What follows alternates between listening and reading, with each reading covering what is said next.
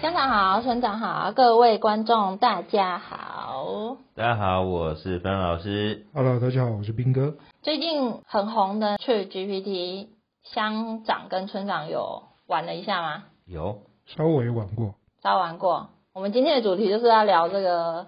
即将要害我失业的东西。好了，那我们在进入主题之前，请我们的菲亚老师，我们来稍微工商广告一下。我们今年四月八号呢，上半年的题材特别多，产业特别多，但是有一些隐形冠军很重要，就是我们四月八号要开一个实体课程加线上课程，那个北北基桃的注意听喽，哈。那我们简单的请乡长来介绍一下内容。好，那这一次很难得，我们在今年的四月份举办了实体课程哦。这一次我们要把今年哦有几档我认为是台股的隐形冠军的公司来跟大家做介绍。想必今年上半年全球股市还是有很多未知数啊。虽然现在的哦一到三月份哦台股的表现是很强劲的，那最主要美国经济的一个表现还是非常的强。那这对于三月的中下旬，大家还是要留意联准会的一个升息的走向啊。那这边呢，我们可以看到的是，进入四月份会有一个联准会的空窗期，以及整个上半年大家比较期待的财报行情，跟今年所有题材可能都会在上半年有所表现。所以我们在这堂课程会告诉大家，哦，台股哦可能需要留意什么，那以及这堂课内容里面，我们会告诉大家怎么样透过市场题材、新闻重点以及营运规模等经济效益来找出上半年具有潜力的高 CP 值隐形冠军公司。那当然，这个课程哦最大的特点就是教大家如何拆解公司的营运以及未来成长的契机。那透过这样的模式，同学们可以试着去评估手上的公司也有没有这样的潜力哦。嗯，非常好。大概只有上半年我们的课会非常的多，上半年很多做梦行情，或者是实际有没有成长，还是要透过基本面去做拆解，还有新闻是不是如实的，下半年有营收开出来。当然啦，就是我们地点已经找好了，是在台北的中国生产力捷运站很近。那欢迎没有上过课的同学们，珍惜这一次的机会，我们现场名额大概只有四十名。那我们会给那个同学优先报名，或者是限额限量，大家就持续追追踪我们粉丝团的公告信息哦。好，我们进入这一节主题，叫做说，呃，ChatGPT 为什么会这么红？就是因为它是组织了大型语言模型，然后以超乎想象的自然语言推出后，造成了全球轰动。这个问题呢，请问一下在座的乡长跟村长，你们用过的心得是什么？我觉得他其实算蛮聪明的。如果你要找之前的一些资料库，他都可以帮你整理好相关的资讯。可是你要问现在或是未来，他是没有资料的。现在跟未来是没有资料。他的资料只收集到二零二一年吧？哈？你怎么知道？你就问他现在美国股市涨跟跌，他说我的资料库没有哦。你好烦哦。那村长有没有用过这个软体呢？呃，有，我稍微体验了一下。请问一下，是我写给你的稿子，你的资料 原本你没用，对不对？写这一篇之后，我才去体验。发现说，怎么丢了这一份稿，好像还是要去用一下这样。对对对对对。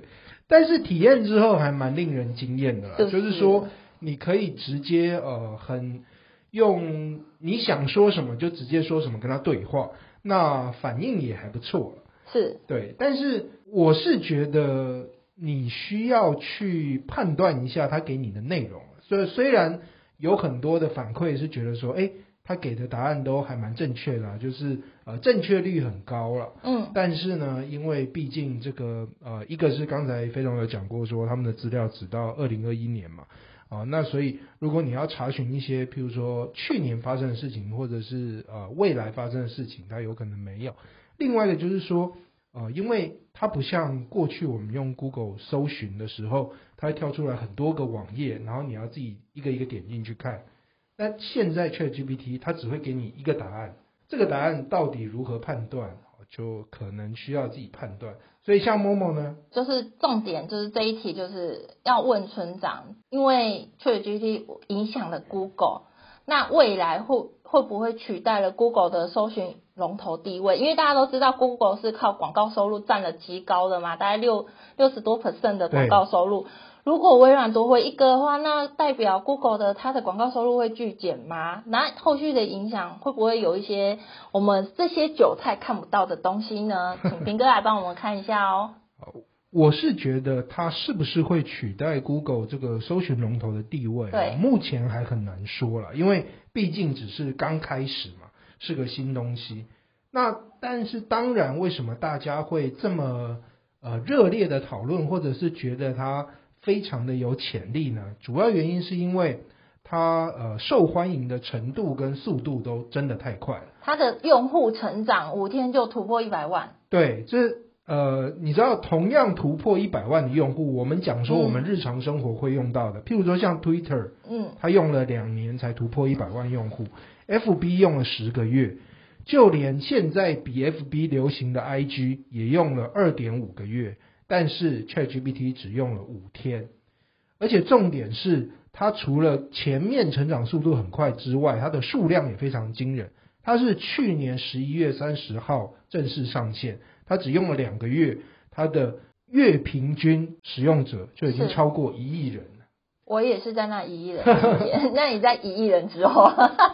对，但是因为这个是呃从指数级数上升的嘛，就是你现在网民有多少，有可能他就会有多少人用过它，而且用过好的都会推销。我也是别人跟我讲的，是学生哦，是学生跟我讲说，哎，阿莫你可以用一下。我说真的有那么好用吗？然后后来刚好上一次的文案，我们的课程，是我就用 ChatGPT 去做的。我说哦天哪，太神了！然后老板还不知道。因因为他这个，老实说，ChatGPT 简单来说，其实它就是一个聊天机器人嘛。对。那因为聊天机器人这个东西，其实非常非常早以前就有，最早大概是一九五零年代，那时候就已经有人推出这个构想哦，就是呃，号称计算机科学之父或者是人工智能之父的这个艾伦图灵。呃，艾伦图灵，某某有听过吗？没有。哦，之前曾经有一部电影有演过他的故事，叫做《模仿游戏》。是那个呃，班乃迪克康伯拜区演的，就是演奇异博士那一位。嗯、对，他曾经演过艾伦图灵这个人物。嗯、对，那演他的故事。呃，基本上呢，就是我们现代的计算机，其实这个整个构想，其实就是这位艾伦图灵呃，他当时的论文里面写出来的哈。嗯。所以呃，大家会觉得说，当时他曾经提出一个设想，就是说，如果呢，你是不是面对面，就是呃隔着一个东西，然后两方透过文字聊天。他说，如果你无法判断对方是人还是机器人，那这时候跟你聊天的那个机器人，可能就可以判断说它具有智能程度。所以这个是他提出的一个设想，叫做呃图灵测试，就是说，如果你透过文字聊天，你觉得说，哎，这个就是跟我聊天的人就是一个正常人嘛？对。那有可能这个 AI 就已经足够智能了啊。那这个是他在一九五零、一九六零年代就提出来。现在我们经过了大概七十年的努力，终于 ChatGPT 出来，觉得说，哎，它这个真的很像人。嗯。为什么这样讲呢？就是说，其实聊天机器人这个东西呢，我们早就有了，而且。我们日常生活当中已经有用了，譬如说我们购物网站啊，嗯，哦，然后或者是对对对，你银行客服或者是现在大家手机都用 APP 嘛，对，那你 APP 有的时候它就旁边有一个智能助手，你点进去，它就会说你需要什么服务嘛，对，然后你就可以问他说，哎，请问我要怎么提款，我要怎么存款，对，我的账单怎么了？对，或者是我的信用卡遇到什么问题，对，然后你那个它会有一些选项，你按那个选项，它可能就会给你答案，或者是你直接输入文字。它这时候呢，你输入的文字他怎么辨识？他就用关键字搜寻。嗯，啊，就是他如果看到，譬如说信用卡，啊，然后或者是呃逾期未缴，啊，它遇到这一些关键字，他就会跳出一个答案给你。你用的时候，你就会说，他这个其实是取代了呃真正的客服人员，他就是他只要一个聊天机器人就回答就好了。但是这个用起来，我们就知道说，哎，其实这个不是真人嘛，它就是一个程序啊，用起来就卡卡。对，像某某有用过，有啊，呃，可是我用机器人，我会觉得怎么那么笨，我还是打给客服。对，我我觉得机器人用的很不顺，就是我还是想要听人的声音。对，那这个原因就是说，因为它就是用关键字搜寻，对，而且呢，它搜寻它怎么给你答案，就是它预先在这个城市的背后预先输入了很多个答案，譬如说，它设定如果你输入某一个关键字，它就会跳出那一个关键字的答案给你。可是有的时候，事实上。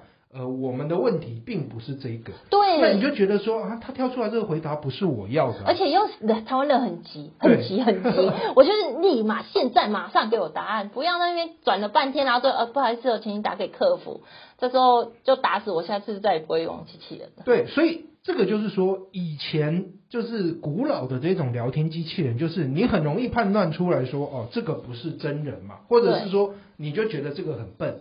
但是呢，随着这个呃大家一起努力，就是人工智能技术的一直演进呢，后来慢慢的在大概二零一零年左右，就出了一个学派叫做呃机器学习，里面有一个叫做人工神经网络的一个观念就被提出来。嗯，就是说，因为我们人的大脑里面大概有超过一百亿个神经元哦，然后它虽然每一个神经元它只能判断很简单的指令，就是是或者是否，开或者是关。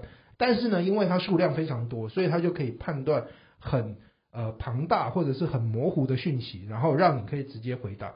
那现在这个人工神经网络其实它就是模仿人脑，可是呢，它这个概念其实很早之前就提出来，但是你要真正能够做到可以应用，它需要两个，一个条件是非常庞大的资料量。资料库跟资料量。第二个就是说，你那个运算能力、算力要很高嘛。嗯。可是在，在呃几十年前，其实虽然提出来，可是这个两个条件都没有办法达成。对。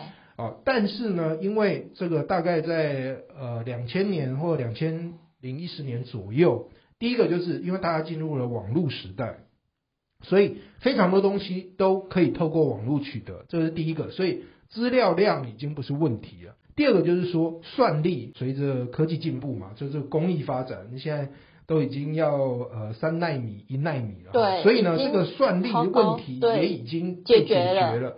所以人工神经网络这个东西就真正可以实现。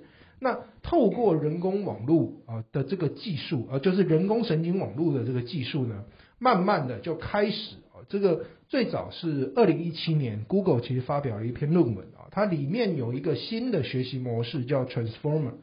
Transformer 呢是整个颠覆了过去就是那一种很单一化或者是很不智能的聊天机器人的过去，它就是一样用关键字搜寻，可是呢，它没有办法知道你真正的意思到底是什么。但是 Transformer 呢出来之后呢，它就是可以同时大量的学习文字，所以呢，它可以透过这个上下的语义。来判断你整句话到底是什么意思。嗯，所以在二零一八年，就是 Google 二零一七年推出 Transformer 之后，我们今天的主角 ChatGPT，它的背后的这个母公司叫 OpenAI 哈，嗯，它就基于 Transformer 的这个架构，它推出了一个新的架构叫 Generative Pre-trained Transformer，所以呃。这三个单字的最前面那个字啊，就是变 GPT，所以我们叫做 ChatGPT，就是这样子来的。那这个语言学习模型呢，就是说它跟过去的不太一样，过去都是你要人为定义每一个字是什么意思，让机器人知道，然后呢，透过这个大量学习你给赋予的定义之后啊，还有你赋予的这个标签或者是规则之后呢，机器人学会了，然后去做反应。但是新的这个 GPT 的这个规则啊，它不是，它是把一大堆数据库放进去，让机器人自己去学。呃呃，村长讲的就是说，Google 的使用模式是打入关键字，打入你要的东西，它去搜搜寻相关的图片、相关的那个呃一些文章给你，你自己去过筛，找到你要的，你还是需要花一些时间去思考、去判断。是。可是现在 ChatGPT 是你给它一些关键字，它就产生了一大段的。结论给你，或者是答案给你，变成是比较单一方面的思考。你这时候你也要判断说，这些数据或者是这个东西是不是对的？应应该是说，因为 ChatGPT 它的这个回复的逻辑是说，它后面有成千上万个资料库嘛，没错。然后呢，因为它的算力非常的大，所以呢，你给它的问题的时候，它可以透过你整句话的前后文，嗯，去判断说，哎。你这个前后文连起来，呃，到底是一个什么样的内容？内容，因为过去像呃我们譬如说我们现在用的最熟悉的 Google 的搜寻引擎，我们都要打入关键字去搜寻。关键字。那你关键字下的越精准，你得到的结果就会越接近你想要的。嗯。哦，这个是目前 Google 的这个模式。可是呢，你用 Google 搜寻有一个问题，就是说，其实你搜寻出去之后，它会呃给你非常多的答案，就是可能有成千上百个网页，你要每一个去点开看哪一个到底是你真正要的东西。但 ChatGPT 呢就不太一样，就是它会直接回复你一篇呃内容或者是文章。那这个是他自己经过判断，就是他判断你的前后文之后，他给你的回答。而且你的问题还不能太简短，或者是太太没目标。对，就是如果你太太天马行空的话。嗯他给你的就可能不会是你想要的。他会说：“请，请问你可以再讲精确一点吗？详详细一点。你不要 问了一大堆那个，就是问的没头没脑这样子。”对对对对对。对对对，可是这个问题就是说，其实我们反过来想，就是 Google 的这种模式呢，老实说，其实你还是要花费很大的时间跟精力，一篇一篇去找，对，去挑选。那事实上，它不太。完全符合我们想象中，就是哎，我输入一个东西，然后你就可以给我答案嘛。嗯，那 ChatGPT 之所以会这么红，或者是这么流行，主要的原因就是因为你可以用直接用讲话的方式，就是你怎么讲话叫做自然语言嘛，你怎么讲话，然后你就直接打上去，那它就会根据你讲的话的内容给你一个回复，看起来好像是。更符合我们希望得到的这个内容。那到底微软有没有机会重新夺回一哥的机会？就是你知道大家知道吗？微软就是沉浸了十年，终于有没有机会来到 复仇之路？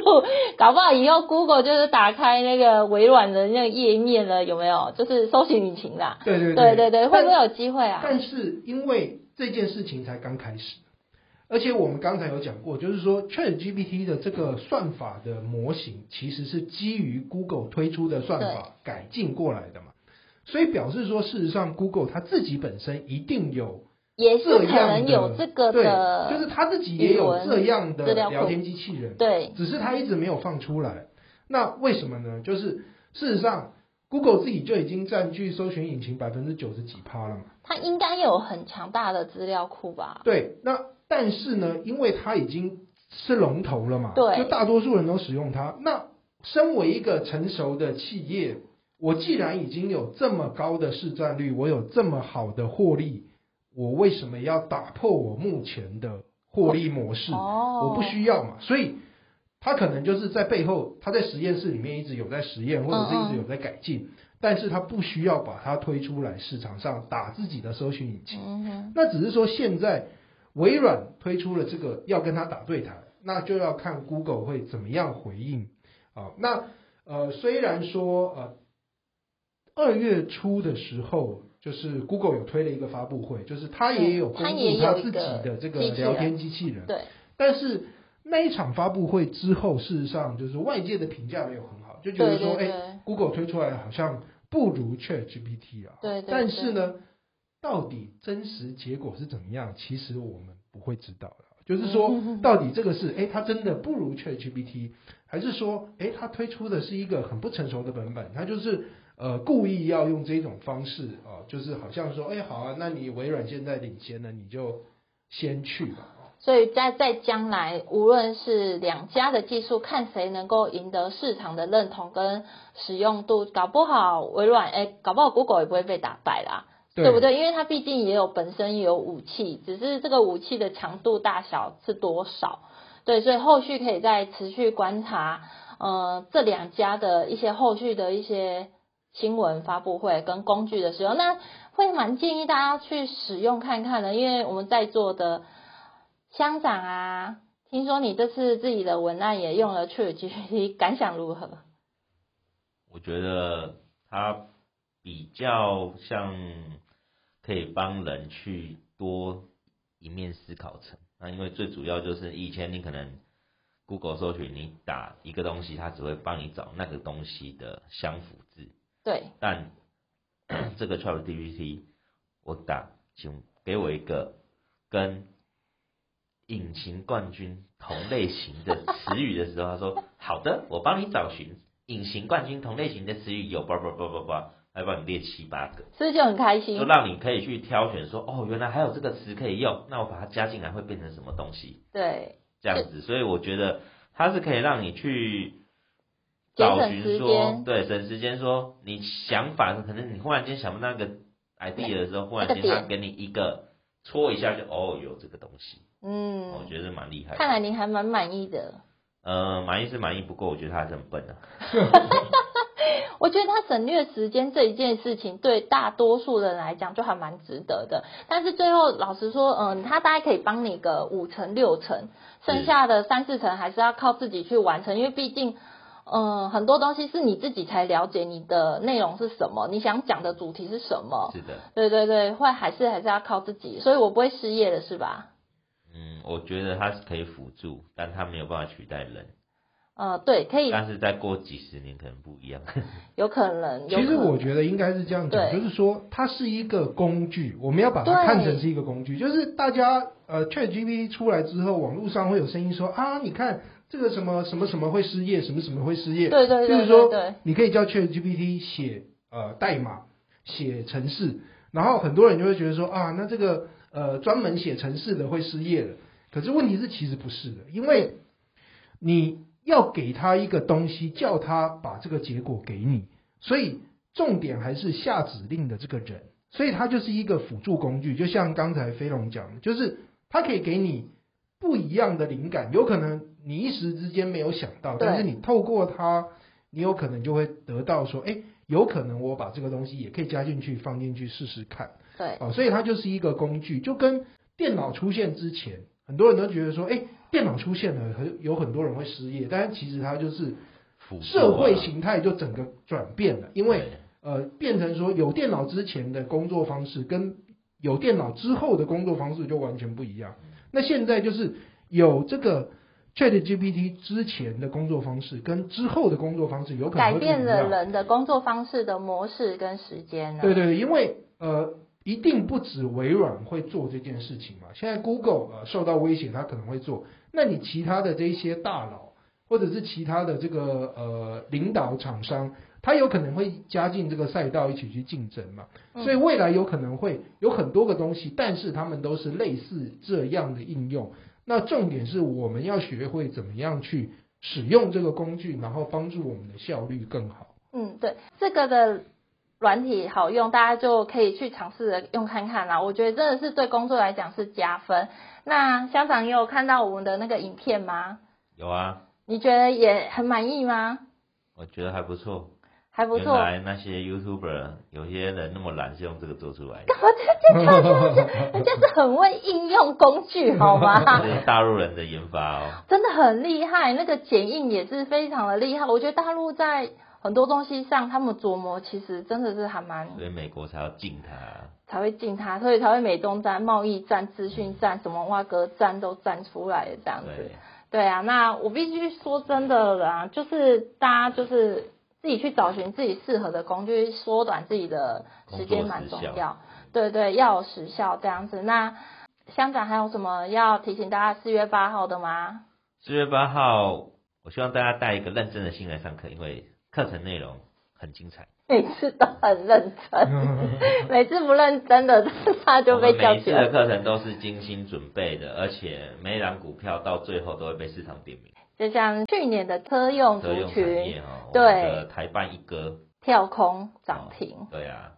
那当然不止车用，像小小金鸡啊，也是都有发酵，但是必须说真的，等待期半年、三个月期都很正常，或者是甚至一年。我们的隐形冠军喽，对不对？那当然，更多的内容就期待大家四月八号来报名上课喽。位置有限，记得给我们五星评分，大家拜拜，拜拜，拜拜。